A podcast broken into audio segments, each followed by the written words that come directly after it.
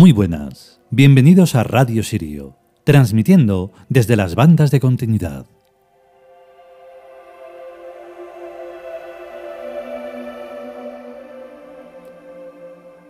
Vale, pues hoy mm, volvemos con un capítulo de la mitología eh, amerindia, de los dioses amerindios. Me estaba haciendo un lío porque se me acaba de trabar esto y bueno, estaba diciendo que mm, el problema de la mitología es que se le llama así por una humanización, o sea, humanizar la divinidad. Los dioses eh, son arquetipos.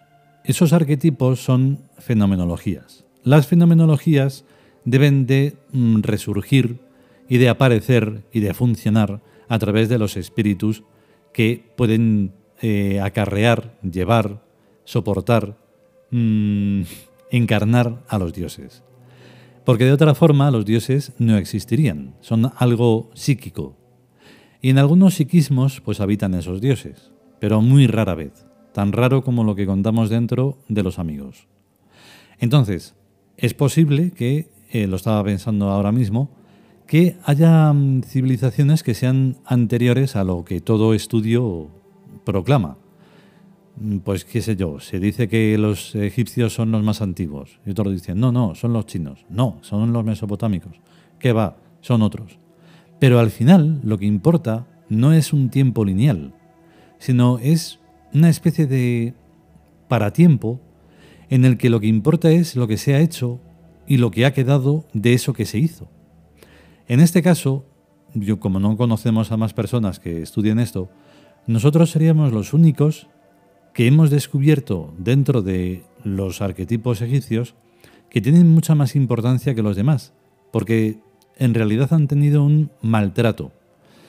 Tanto es así que ahora que estamos estudiando la mitología, también por llamarla de una manera y que se entienda, la mitología japonesa, nos damos cuenta de que posiblemente entre Japón y China sí que esté lo más antiguo. Pero entre tanto vandalismo, tanta brutalidad entre pues eso, los humanos de un lado y de otro, no se ha sabido mm, estudiar bien eso. O sea, es algo bastante alucinante porque mm, lo desordenaría todo. O sea, sería que habría que estudiar todo de nuevo. Pero claro, desde un, desde un nivel arquetípico y no estudiosos científicos que no creen en nada. Vamos, no creen ni siquiera en su vida. Porque al final lo que están estudiando es mentira y solo se dedican a lo que se dedican por dinero, nada más. Entonces todo esto es tremendo. Es que el capítulo de hoy tiene mucha, mucha materia. Vamos con él.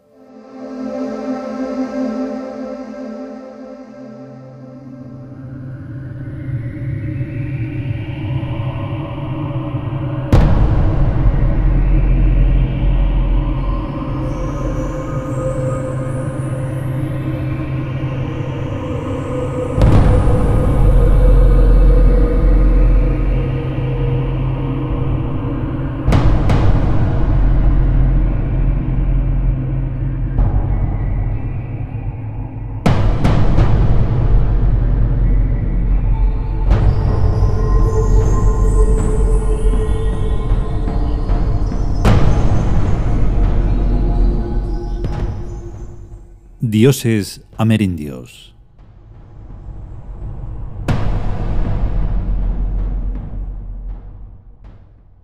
Pachamama.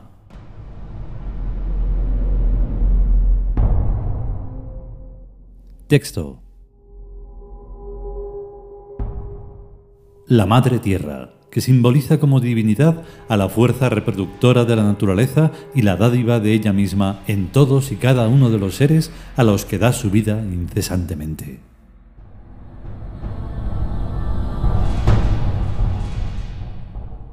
Comentario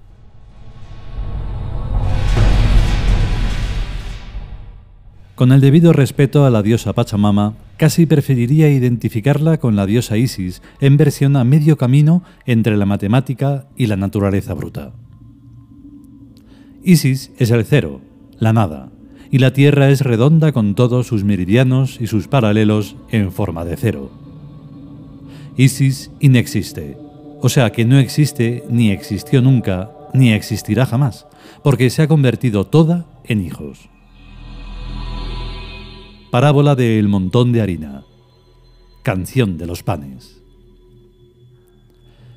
Te damos gracias, oh montón de harina, porque no existes, porque te has hecho toda panes, toda hijos, toda dádiva, sin reservarte para ti ni un gramo, sobre el que decir yo y mío, ya que eso sería un mezquino regateo a tu toda dádiva, y tú no serías la gran madre que todos adoramos. Jamás he encontrado en ninguna otra parte una prueba mejor y mayor de la no existencia de Dios. En la sagrada religión del Ka, Isis es el nombre supremo, solo nombre sin realidad alguna, sin entidad alguna, solo el vacío absorbente de amor, de gratitud, de la felicidad infinita por hacernos existir. La única oración a Isis es, Oh Madre Isis, concédeme tu dádiva pues la dádiva que Isis me concede es estar yo existiendo. Todos los demás seres reencarnan. Únicamente Isis no puede reencarnar porque inexiste desde toda la eternidad, desde el nunca existente principio hasta para siempre. Isis es mi sueño de amor. Yo soy el sueño de amor de Isis.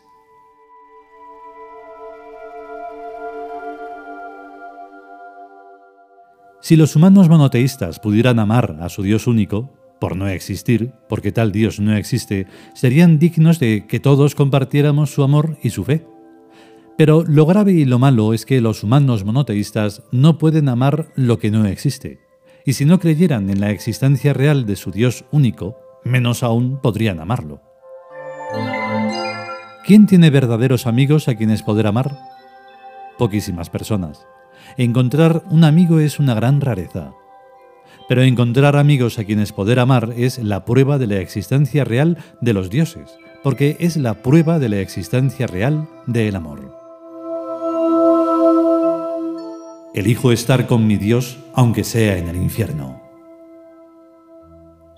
Cuando esta elección es verdad, y no solo una simple frase bonita, la divinidad lo envuelve a uno y le acompaña siempre en todo momento y se esfuma la problemática religiosa.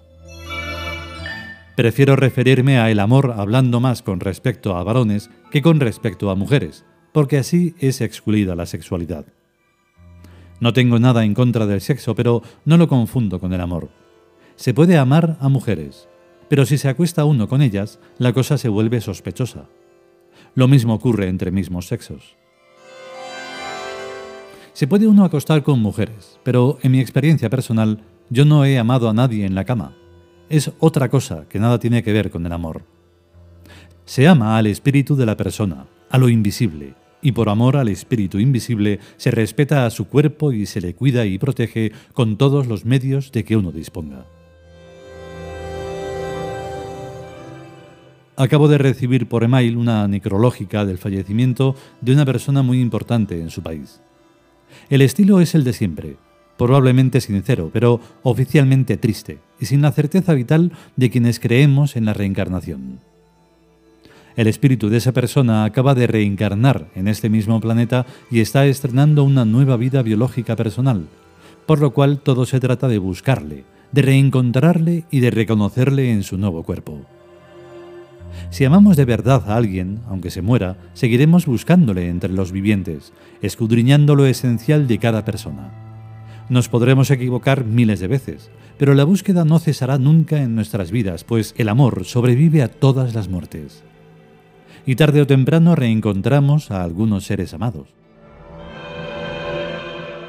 Por esto dije allá arriba que prefiero un a medio camino entre la matemática y la naturaleza bruta la naturaleza bruta no elimina a la muerte y la matemática no explica suficientemente a la vida.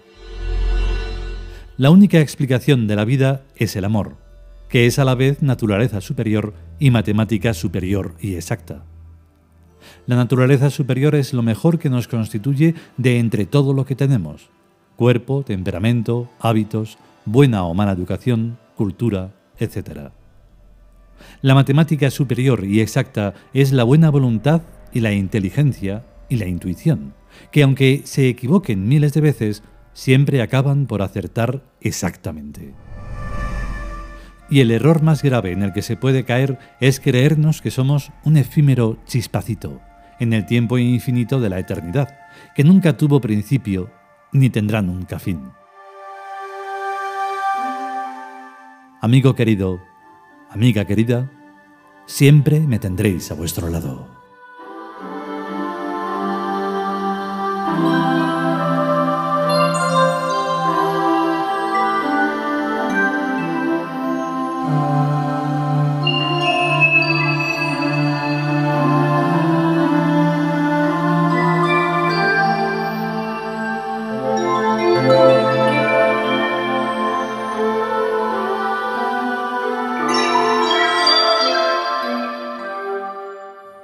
Y hasta aquí el capítulo dedicado a Pachamama.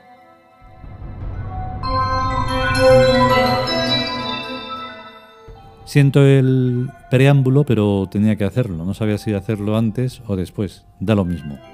Este capítulo además tiene un componente de, muchísimo sentimiento porque sé perfectamente a lo que se estaba refiriendo, a lo que nos estábamos refiriendo, porque esto está escrito desde un alma compartida un espíritu que, será eterno. No se puede nominar. Así que, pues sí, es bastante emotivo porque al final lo que decimos es algo que estamos diciendo siempre y es nuestra búsqueda. Al final todo esto lo que estamos haciendo, todo lo que creamos es para reencontrarnos. Y bueno, aunque nos equivoquemos esas miles y miles y miles de veces, pues siempre queda la esperanza.